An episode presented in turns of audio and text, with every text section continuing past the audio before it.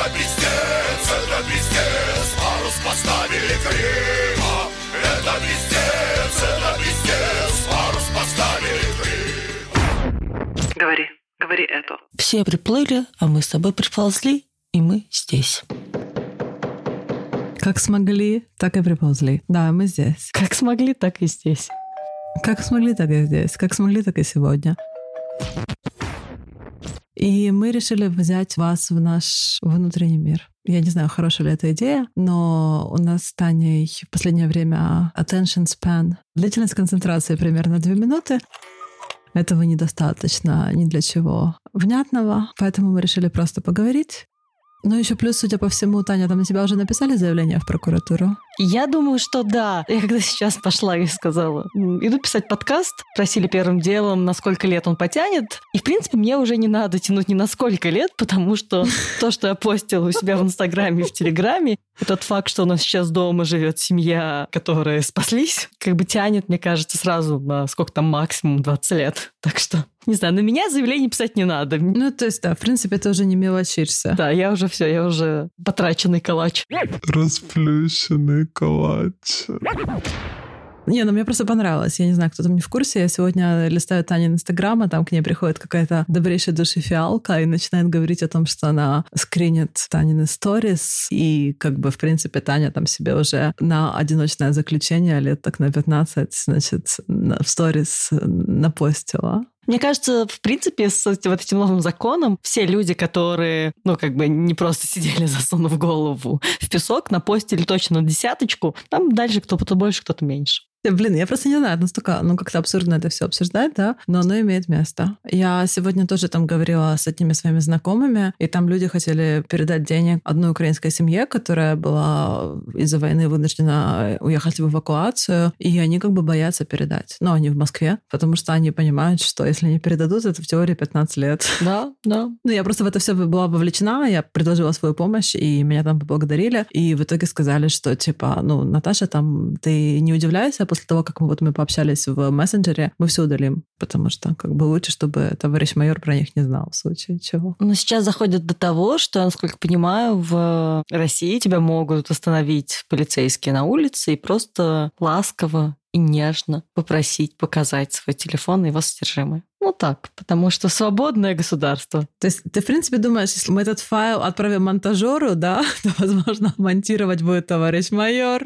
А, кстати, вот да, интересно, можно ли монтажеру слушать наши, Неблагоугодные речи. наши волеизъявления? Ну да. То есть, может быть, ему нужно слушать, но при этом, знаешь, выкрикивать в эфир «Не согласен! Не согласен! Я не согласен!» Путин! Путин президент мира! Да, да, да. То есть наши врезки будут. Выражение его несогласия, да? Осуждаю, да. Я осуждаю, я не согласен. Ну, в общем, это все, конечно, пиздец. У нас же детей нет, правильно, на подкасте, поэтому можно называть вещи своими именами. В общем, да, мы с Таней полностью как бы вылетели из эфира, из графика, из всего. Таня, судя по всему, скоро вылетит из Гугла. У нас, кстати, все очень понимающие, то есть вот сейчас у меня картина внутри меня, это типичные такие стадии стресса. Первое, сначала мы все таки активизируемся. И я вот первые несколько дней, меня очень сильно отвлекала работа. Я, значит, работала, у меня получалось работать. Я такая вся, тач, тач, тач, работаешь, работаешь, работаешь, все получается. Ни о чем не думаешь, когда работаешь. Работа, значит, так тебя как-то вдохновляет. Потом стадия сопротивления у стресса есть, она у меня как-то прошла незаметно. Я, наверное, сопротивлялась, но не помню уже этого. А сейчас у меня стадия истощения. В общем, когда она у меня началась, она у меня началась примерно на третий день, вот когда семья, которая у нас сейчас живет, приехала. Я просто взяла больничное, пришла к домашнему врачу и сказала, что я не вывожук, я концентрироваться не могу, ничего не могу. В общем, дайте мне больничный, я буду просто лежать на диване и смотреть по что-нибудь в точку. Взяла больничный, а потом я еще узнала, что сам Google дает 10 дней не работы на то, чтобы как-то попытаться с этим совсем справиться. Ну, я, в общем, на следующей неделе справляюсь путем улетания на 10 дней подальше из На Камчатку. на Камчатку, да, практически. Это странное место Камчатка. За статьей. Забрать свой приз. Вот, так что я, я не планирую вылетать из Гугла, я планирую как-то воспользоваться всеми возможностями не работать, пока я непродуктивна. Я не знаю, как тебя, но я последние, наверное, дней пять я дико непродуктивна. То есть я сажусь что-то сделать, и у меня мысли просто рассыпаются процессе делания. Но у меня это было, ну, наверное, первую неделю. Я вообще ни хрена не могла. То есть я тоже садилась, я была такая золотая рыбка. Плюс, ну, опять же, я же типа инженер, но в последнее время я типа микроменеджер. Ну, и я как бы пришла в менеджерскую должность, то есть я решила там пить людей, рассказывать им, как становиться лучше, как над собой расти. Если расти не будете, я вас уволю к ядреной фене. В общем, я перешла в эту роль, но я как бы не могла отказаться от своей старой роли, то есть у меня руки так и тянулись до маракуйи, я все равно программировала, а в последнее время поняла, что прям хорошо, что я менеджер, потому что когда я общаюсь с людьми, ну, я могу как бы находиться вот в этом процессе. А когда я код пишу, у меня прям, ну, мысли куда-то отъезжают вообще. Ну, знаешь, как вот когда ты книжку читаешь, да, и один абзац восьмой раз перечитываешь и понимаешь, что все слова по отдельности знакомы, но вместе это в единую картину не складывается. Вот у меня такое было с кодом. Так что я тебя прекрасно понимаю. Но я, в отличие от тебя, никуда не еду. Я не эскапист. Ты никто? Эскапист. Ну, знаешь, эскапизм. Я вообще не знаю, есть такое или нет. Не знаю, тебе расскажи всем нам. Я, видимо, быдло, потому что таких слов я не знаю. Вообще не знаю, существует ли это слово, но меня никогда... А, как escape, от слова escape. Да, как escape, да, такой эскапизм, да. Я просто взяла и переначала. Не знаю. Можно это в подшивку этого моего дела. На меня, наверное, тоже шьют. Отшельник. Нет, не отшельник. Отш... Да, ну, это не совсем, то. то. Это типа дауншифтинг, такое исконно русское слово дауншифтер. Да, такой в лаптях дауншифтер. Дауншифтер. Я не дауншифтинг, я просто сказала, что я мухожук, и я мухожу. Занимаюсь мухожением. Мы с ней дома обсуждали Джордан Питерсон, да, такой небезызвестный. Как еще мы в подкасте своем не упоминали Джордана Питерсона?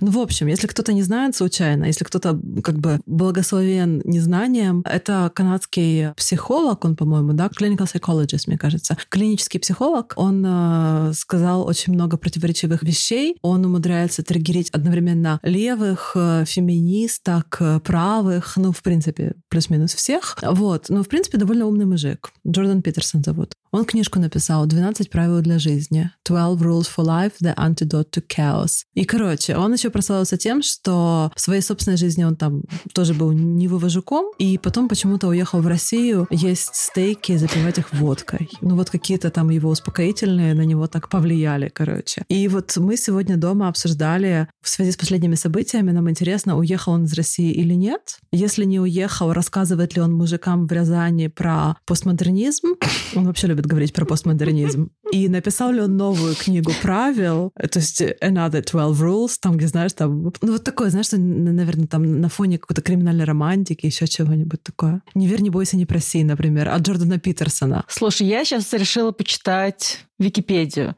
В общем, в Россию он поехал для лечения жены потому что в Северной Америке врачей, видимо, нет. И, в общем, методы лечения в Северной Америке их не удовлетворяли, и они поехали в Россию, нашли куда ехать. Через несколько месяцев они, видимо, России матушки тоже не выдержали, переехали в Белград. Они полечились в Белграде, и, видимо, там остались. Дальше Википедия умалчивает, что они там делали. Но, в общем, в России он пробыл недолго. То есть из России он уже уехал. А, ну ладно. Я, мне просто было интересно, как бы сподвигнет ли его на какую-то новую книгу, там, допустим, наблюдение стремительного пике рубля. Ну вот что-нибудь такое. Он будет на это смотреть, и ему будут новые экзистенциальные истины являться. Он там будет собирать кору. Ну ладно, не будем о грустном. Ну что-то я вспомнила, что вот да, этот канадский философ сидел в России. Ну да ладно. Я еще на днях говорила со своей терапевткой, которая моя психотерапевтка, и она в Черновцах. И там такая интересная история. Ты звонишь человеку, который находится в стране, в которой идет война, из страны, в которой не то, что нет войны, ее не было последние сто лет. Ну, то есть для шведов концепция войны, она такая довольно абстрактная, потому что нейтрально у нас официально Швейцария, но реально почему-то все время Швеция. Понимаешь? И как бы тут это уже, в принципе, ну, как бы война, это вообще что такое фольклорное. У них всегда все хорошо, у них всегда все стабильно, у них главная там проблема обычно это какой-нибудь новостейная передовица, это какой-нибудь лось на севере Швеции, который рогами застрял в яблоне и наелся каких-то яблок, которые уже начали бродить. И он напился, да. Опьянел, и потом ловила вся деревня. И это как бы главная светская проблема. Или там, что что-то недостаточно хюге, ну вот что-нибудь такое, да, что там в Икее из-за глобальной пандемии, о которой в Швеции, опять же, не особо слышали, пропало там какое-то их любимое Мальм-бюро. И вот как жить без этого бюро, они пока не знают. Ну, это типа уровень тут, так сказать, стресса в обществе. И как бы я в этом всем живу, да, а я же еще менеджер. Первую неделю у меня вообще все потрясающе было. То есть, ну, я там как бы не выкисаю из новостейной ленты. Не то, чтобы я лично могу что-то сделать, да, но когда ты там смотришь про ракетные ракетные обстрелы в городах, которые тебе, мягко говоря, не чужды, тебя это гипнотизирует. Ты сидишь, и ты просто не можешь вылезть из этой долбанной ленты новостей. А потом мне пишут мои коллеги, у которых я типа менеджер, и вот они ко мне приходят, и они спрашивают, как ты? Но в глазах как бы читается просьба, скажи нам, что Украина скоро все разрулит,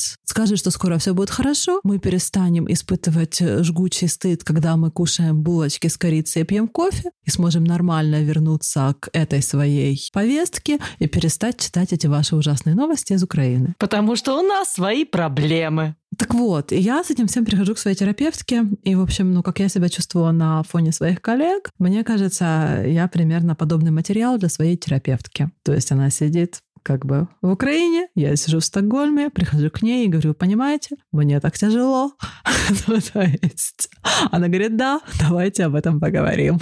Ну вот мы тут смеемся. Я последние две недели много читала про ПТСР, посттравматические расстройства, и про, это называется, вот то, что с нами происходит, это травма свидетеля. И что меня бесит, и что я не могу принять и понять, помимо кучи других вещей, которые я не могу принять и понять, это то, что последствия людей, которые пережили травму, они схожи для психики могут быть с травмой свидетеля. То есть мы, часть из нас, не все мы, но часть из нас которые сидят в своих уютных э, квартирках под уютными одеялами, пьют вкусное вино, а по утрам полезный смузи, могут испытывать такие же последствия, как люди, пережившие реальную, настоящую, травмировавшую их травму, травму, травму, а не вот это то, что сейчас мы на уютных кроватках. Мне это не укладывается в голове.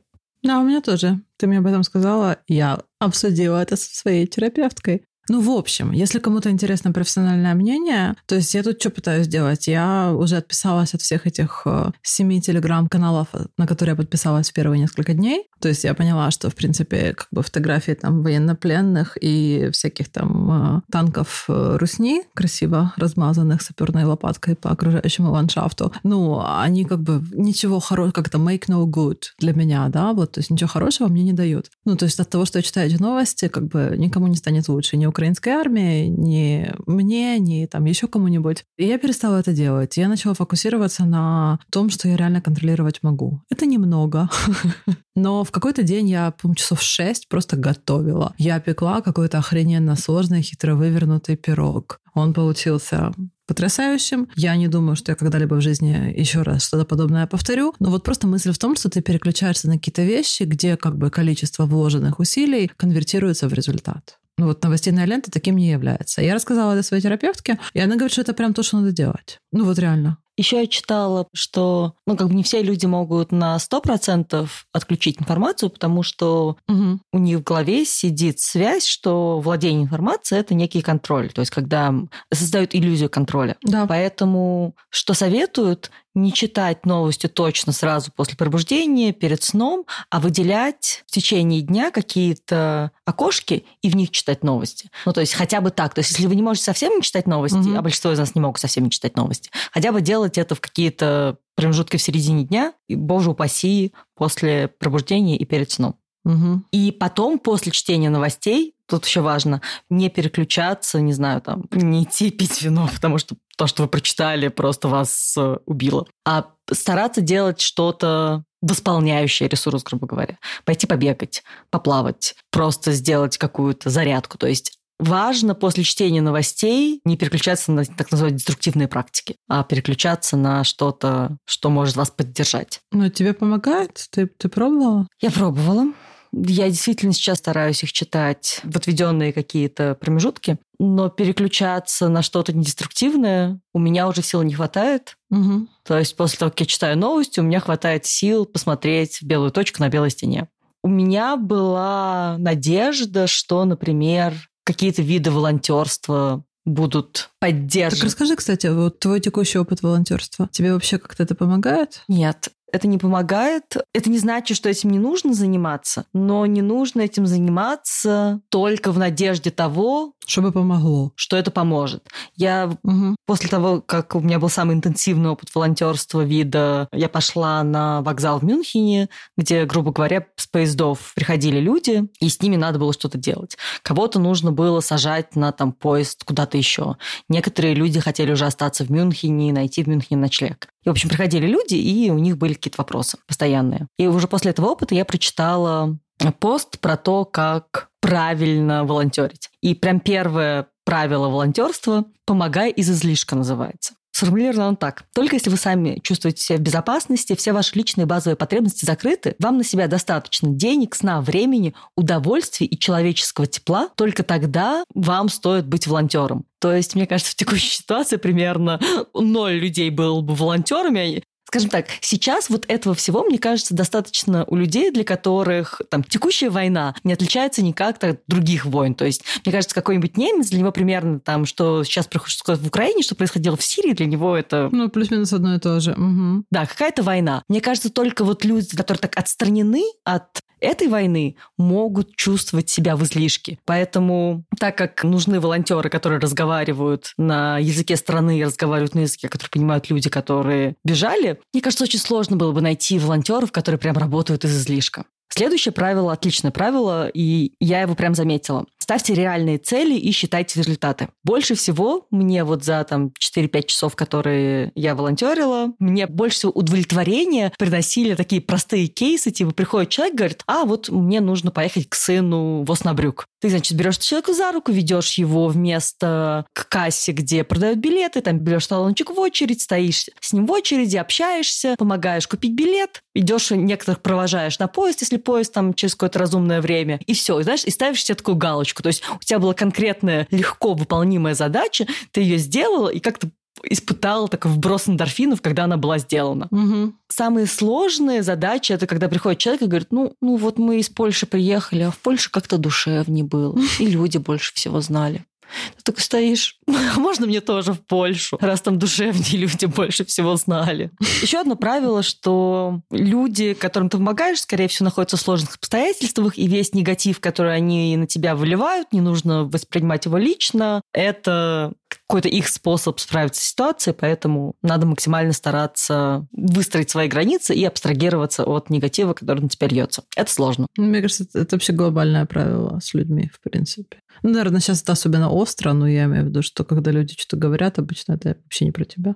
Я не знаю, ответить на вопрос, прям помогает ли волонтерство, ну, непонятно. Ну, то есть это что-то, что, скажем так, надо делать, и люди нужны постоянно, и если делать это только из мотивации, там, мне это помогает, ну, тогда очень быстро люди закончатся. Мгм. Поэтому если есть какое-то свободное время и ну, как-то возможность себя вытащить, ну, как бы делать это надо. Потому что люди, которые это делают вот сейчас постоянно и прям каждый день приходят, у которых есть возможность по времени там каждый день куда-то приходить, они просто рискуют выгореть. Поэтому чем больше людей найдут время, тем Мгм. безопаснее и лучше это для всех. Но у тебя же сейчас, э, насколько я помню, живет семья, да? Да, у нас живет семья, брат с сестрой и по ребенку у каждого. То есть у нас живет двое взрослых, двое детей. И как вы там? Ну, как бы по сравнению с э, нами, им тяжелее, чем нам. Так что это очень хорошо выстраивает перспективу. Мгм. То есть люди бросили все и поехали. Одна из девочек плачет примерно каждый день, Мгм. потому что она э, слышала взрыв, она прям травмированная. То есть мы нашли детского психолога, мама поговорила Мгм. с детским психологом. Насколько я понимаю, результатом этого было, что пока плачет и пока не закрылась хорошо, надо просто дать ей как бы время пережить произошедшее. Ну, как и нам всем. Как-то так, да. А расскажи, куда ты собираешься ехать? Я собираюсь ехать в Южную Африку. Потому что, как ты мне сказала, ты боишься, что после ядерной войны уже никто никуда не поедет. Ну, скорее не так. То есть одна из моих любимых сейчас шуток, что нужно правильно загадывать желание. И когда я загадывала на Новый год, что я хочу забыть о коронавирусе, я немножко не это имела в виду. Кстати, да, куда делся коронавирус? Да. Так вот, со времен коронавируса у меня осталось ощущение, знаешь, украденного времени. То есть вот коронавирус как бы немножко украл очень немножко времени у нас всех. И я видела недавно где-то хорошую формулировку, называется «Жизнь продолжается, радости жизни нельзя откладывать». То есть от того, что я сейчас отложу какую-то возможность, да, я на самом деле не очень хочу сейчас ехать в эту Южную Африку. Но я понимаю, что я не знаю, что будет через полгода. Очень большая вероятность, что я посмотрю на вот март сегодняшнего года, на ту возможность, которая у меня была. И нормально, нормально ж было, да, такая скажешь? Вот сейчас в бункере сидим, а нормально ж было. Нормально ж было, надо было ехать, потому что, ну, как возможно, пингвинчиков, купающихся в океане, ты в своей жизни больше никогда не увидишь. А вот тебе гречка и зеленая картошка. Если вот покопаться внутри себя, мне, мне я сейчас себя как Мюнхгаузен вытаскиваю за волосы из болота и заставляю поехать. Но мне кажется, что через полгода года я будущее себя прошлую поблагодарю за то, что я себя вытянула и поехала. Ну да. Вот, кстати, с путешествиями действительно, как бы будущее я, по крайней мере, еще ни разу прошлую себя не прокляла. С другими вещами по-разному бывает, а вот с путешествиями прям всегда хорошая идея. Ну вот да. Появилась возможность, я сказала, ну как бы, возможность есть. Едем. А что будет, то будет. Не, ну это здорово. Ты, конечно, молодец, что так легко как-то на это все подорвалась.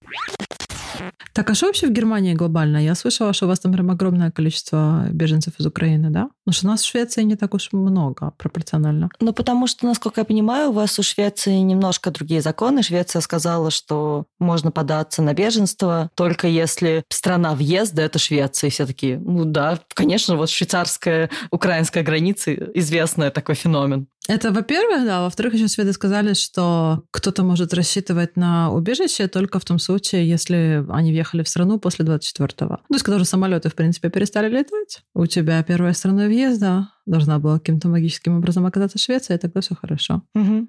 Да, такой шведский привет. Германии все с этим проще. Никто не требует, чтобы там первая страна въезда была Германия. Насколько я знаю, то ли весь Евросоюз, то ли весь, э, то ли вся, всея Германия приняли для беженцев из Украины вот этот особый статус. У нас он называется 24 параграф. В общем, суть в том, что это не классическое беженство, это такое беженство с упрощеночкой. Вот. Сколько людей пока не ясно, потому что часть людей просто не регистрируется, им это оно не надо продлили срок легального нахождения до полугода с трех месяцев. Поэтому часть людей просто приезжают к родственникам знакомым и не регистрируются, потому что они законно находятся на территории страны. Если ты хочешь какую-то финансовую и медицинскую помощь, то да, нужно зарегистрироваться, но процесс в больших городах очень долгий. То есть вот те люди, которые живут у нас, они буквально как приехали, сразу по электронной почте зарегистрировались, и сейчас нам сказали, что срок ожидания 2-4 недели. То есть э, в какой момент из этих двух-четырех недель вот эту семью из четырех человек посчитают как четырех человек, непонятно. Поэтому все цифры, которые сейчас есть, официальные, я не очень понимаю, там, на что их умножать. Поэтому не очень понятно, сколько людей добрались до Германии, а сколько людей из тех, что добрались до Германии, вернутся обратно в Польшу, потому что там люди добрее. И душевнее как-то. Как-то добрее, как-то душевнее. Да. И душевнее, да. Но из того, что я знаю, это то, что в Берлине, Мюнхене и Нюрнберге уже закончились места. То есть уже закончились адекватные места для размещения людей. А так как немецкая бюрократия – это очень странное животное, то что происходит сейчас по всем каналам распространяется информация и просят людей не ехать в большие города, а ехать в маленькие городки, потому что там есть места адекватные, а не вида спортивный зал школы переоборудуются под ночлег, и на полу раскладываются матрасы. То есть это вот то, что сейчас происходит в Мюнхене, потому что мест нет. Чего я не понимаю, почему нельзя людей, которые приезжают на вокзал в Мюнхене, посадить в автобусы и отвезти в эти маленькие города с нормальными вариантами размещения? Зачем организовывать вот эти вот экстренные варианты размещения в спортивных залах школы, если можно всех же этих людей на автобус, которые уже есть, их все равно развозят по этим школьным спортивным залам на автобусах. Почему бы их не развести в отдельные городки? Ну, это хороший вопрос. И почему шведы правила Евросоюза почитали как-то по-своему, тоже хороший вопрос, в общем. Так, ну ладно, все, поговорили. Посмотрим, может, еще поговорим. Сейчас иногда живу в состоянии, знаешь, что мне хочется я, я с утра думаю, ну сейчас я проснусь, а это все был просто плохой сон. Я просто позавчера съела гнилую морковку, и мы с ней неудачно как-то подружились. И вот я на самом деле просто брежу. А вот я завтра проснусь, бред сойдет, покажется, что все как раньше, у нас коронавирус, ограничения, такой простой и уже понятный мир. Но нет. Как-то я не просыпаюсь. В общем, да, для меня это довольно как-то relatable. Я могу себя тоже с этим соотнести. Ну, такое. Ну что, на этой лирической ноте будем заканчивать? Да.